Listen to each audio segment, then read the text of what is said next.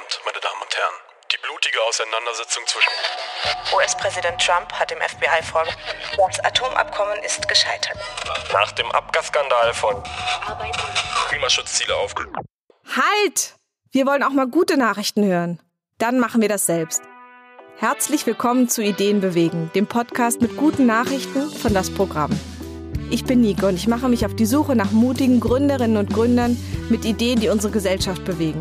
Von grünen Technologien über soziale Projekte bis hin zu alternativen Gesellschaftsmodellen für ein besseres Morgen. Ich habe mich mit Marco Klausen getroffen und wir sind durch die Prinzessinnengärten in Kreuzberg gegangen und haben uns angesehen, wie gelebte Utopie aussehen kann. Ich habe von ihm Tipps bekommen, was man alles für Hummeln und Bienen tun kann und wie die Großstadtgärtnerin auf ihrem kleinen Balkon etwas für Biodiversität leisten kann. Und dann haben wir über die soziale Stadt gesprochen. Wie das zusammengehört, dass man für Ökologie sorgt, aber eben auch soziales Miteinander hat, zusammen etwas auf die Beine stellt und etwas dem entgegenstellt, wie die Stadt sich gerade verändert. Es heißt, Berlin wird härter und das stimmt. Aber gleichzeitig gibt es weiterhin Leute, die zusammenhalten, die zusammen auf die Straße gehen, die einen Garten aufbauen und jetzt auch gerade noch in Neukölln umziehen.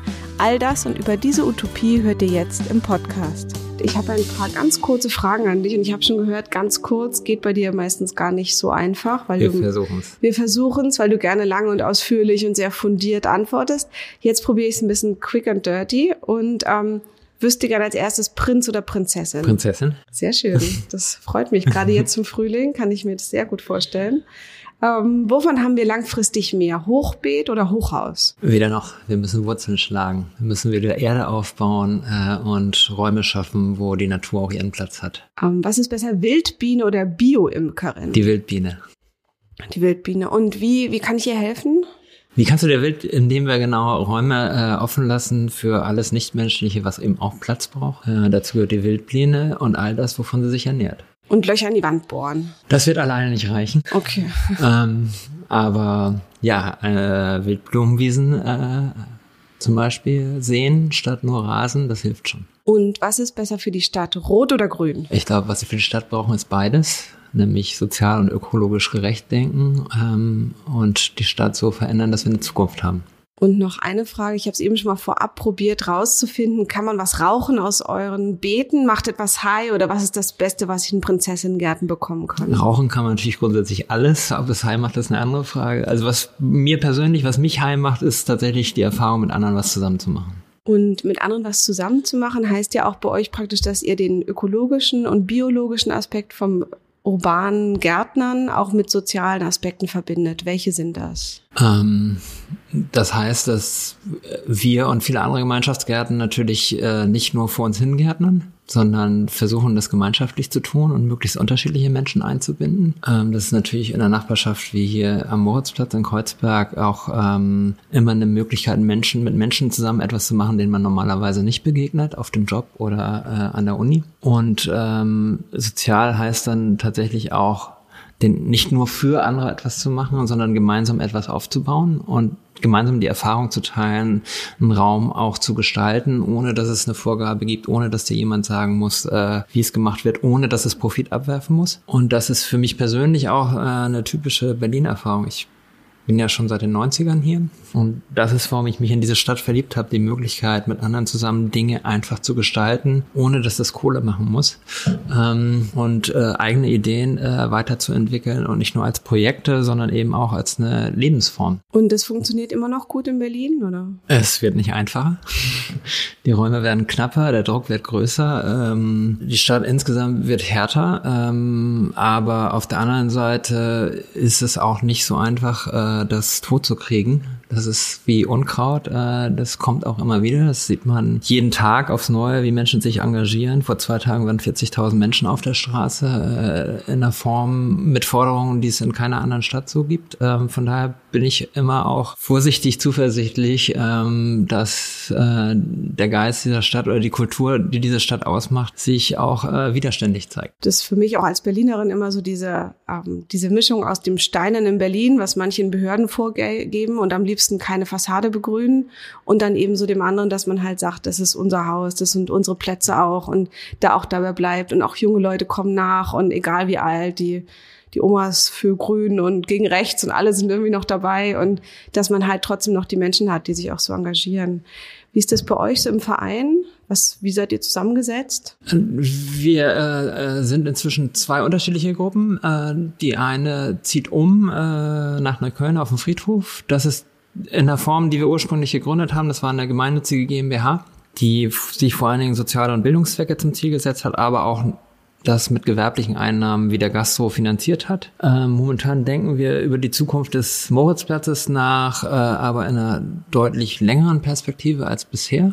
Also wir sagen, Gemeinschaftsgärten, interkulturelle Gärten in Berlin müssen dauerhaft gesichert werden. Deswegen sprechen wir von 99 Jahren, also von Generationenprojekten und nicht mehr von Zwischennutzung. Das ist uns wahnsinnig wichtig, auch weil wir sehen, wie viele Projekte verdrängt werden, äh, gerade in den letzten Jahren. Und wir organisieren uns gerade neu als offene Initiative äh, und äh, sind eigentlich bestrebt, noch mehr unterschiedliche Menschen und Gruppen einzubinden in das, was in Zukunft im Garten passieren kann. Was sind so in diesem Frühling Termine für dich, die dir wichtig sind? Wir hatten jetzt gerade die große Demo am Wochenende. Wochenende? Was ist noch? Also wir treffen uns immer montags. Wir haben, machen eine selbstorganisierte sozusagen Bildungsveranstaltung im Rahmen der Abendschule. Das haben wir letztes Jahr gemacht und jetzt machen wir für dieses Jahr eine Kampagne. Wir machen Soli-Flohmärkte alle zwei Wochen. Wir werden eine große Nachbarschaftsversammlung machen äh, im Mai steht der Termin noch nicht fest. Äh, Im Sommer machen wir ein äh, großes Programm mit der Nachbarschaftsakademie zu sozusagen zukunftsfähigen Formen des Lernens, äh, zusammen mit unterschiedlichen Künstlerinnen und Künstlern. Ähm,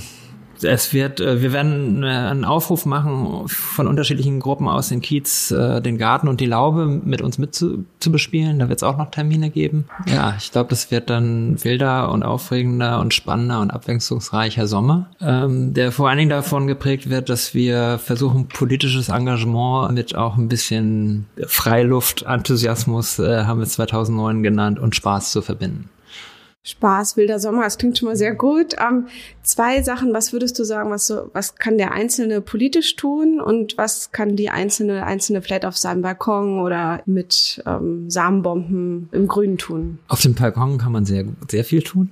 Ähm, äh, durch, in den letzten Jahren ist das Thema, also man muss noch mal zurück, als wir 2009 anfingen und sagen, wir wollen Gärtnern in der Stadt, äh, wurden wir ausgelacht. Oder als wir gesagt haben, Landwirtschaft äh, und Anbau von Gemüse in der Stadt, wurden wir ausgelacht und das wurde als Träumerei ähm, äh, verspottet. Äh, inzwischen ist das natürlich ein Thema, was nicht nur wir, sondern viele andere Gärten erfolgreich äh, umgesetzt haben. Und da gibt es Gott sei Dank viele Möglichkeiten und Literatur und Tipps, die man sich holen kann, gerade auch wenn es darum geht, auf dem Balkon zu gärtnern. Und da kann man sehr, sehr viel machen, ähm, wenn man darauf achtet, was man anbaut, wo das Saatgut herkommt, dass man mehrjährige Pflanzen hat, äh, äh, hat Saatgut, was man wieder verwenden kann. Da kann man auch Räume schaffen für die Bienen und äh, die Hummeln, andere bestäubende Insekten. Also da kann man viel machen. Setzt aber voraus, dass man im Sommer auch gießt. Gerade bei den heißen Sommern. Gerade bei den heißen Sommern, genau. Ähm, und politisch, was, was sind harte Forderungen? Ich, mein, auch so ich glaube, politisch, was wir jetzt sehen in dieser Stadt, ist, dass es nicht darum geht, dass der Einzelne was tut und wir für uns alleine bessere Konsumentscheidungen oder einen besseren Lebensstil äh, finden. Ich glaube, was sich dieses Jahr gezeigt hat, auch mit den Kids auf der Straße, auch durch die Mieterinnenbewegung, ist, dass wir politisch nur erfolgreich sein werden, wenn wir Dinge gemeinsam machen. Ähm, und das Beste und Einfachste ist immer in seine eigene Nachbarschaft zu gucken, äh, was sich da tut, äh, wer sich da bewegt, wer etwas macht und anfängt, Dinge verändern zu wollen. Und das schafft auch, das sehen wir auch bei, gerade bei den äh, bedrohten Häusern, dass auch diese Bedrohung schafft ja auch eine Form der Solidarität, die es vorher so nicht gegeben hat, indem man immer vereinzelt vor sich hingelebt hat. Und ich glaube, dass sich da wirklich auch bei, gerade bei jüngeren Menschen ein neues Bewusstsein dafür herstellt, was es eigentlich bedeutet, politisch zu sein, was es bedeutet, auf der Straße zu sein, was es wirklich bedeutet, nicht zu warten, bis jemand das für einen richtet, äh, sondern gemeinsam Dinge zu fordern und aber auch zu machen. Ganz viel Schwung und Hoffnung, finde ich, äh, finde ich ganz toll. Und wenn es eine gute Nachricht gibt, welche wäre diese dann? Wenn die beste Nachricht für mich ist, sind die Kinder auf der Straße. Also, dass man, dass sie sich sozusagen nicht einschüchtern lassen von irgendwelchen Erwachsenen und vermeintlichen Profis, die ihnen drohen äh, mit äh, gebührenweise die Schule schwänzen, ähm, sondern die sagen, wenn ihr es nicht tut, äh, dann müssen wir es halt tun. Ähm, und das äh, stimmt nicht wahnsinnig hoffnungsvoll. Ähm, auch der Sound und die Art und Weise, wie das äh, kommuniziert wird. Ähnlich war es letztes Jahr schon im Hamburger Forst. Also zu sagen, äh, im Zweifelsfall müssen wir eben das, was erlaubt ist, auch äh, überschreiten, um deutlich zu machen, dass es Wichtigeres gibt als die Profite, die äh, ein Kohlekonzern einstreichen kann. Also von daher gibt es für mich gerade in den letzten beiden Jahren sehr viel positive Aspekte, aber natürlich immer vor dem Hintergrund, dass wir an einer Situation uns ausgesetzt sehen, die dramatischer nicht sein könnte. Ne? Ich glaube, darüber darf heute kein Zweifel mehr bestehen, dass gerade wenn es um die Klimakatastrophe geht, den massiven Verlust äh, biologischer Arten, dass äh, die Situation wirklich so ist, dass, wie gesagt wurde, das Haus brennt und wir eigentlich nicht warten können. Ganz direktes Schlusswort. Vielen Dank an dich. Ähm, ich hoffe, viele solidarisieren sich für die Bienen und für die bunte Stadt und dafür, dass es alles noch, noch ein gutes Ende nimmt. Und vielen Dank für deine Zeit. Gerne. Das war's wieder mit einer Episode Ideen bewegen von das Programm, der Content-Manufaktur im Herzen von Kreuzberg.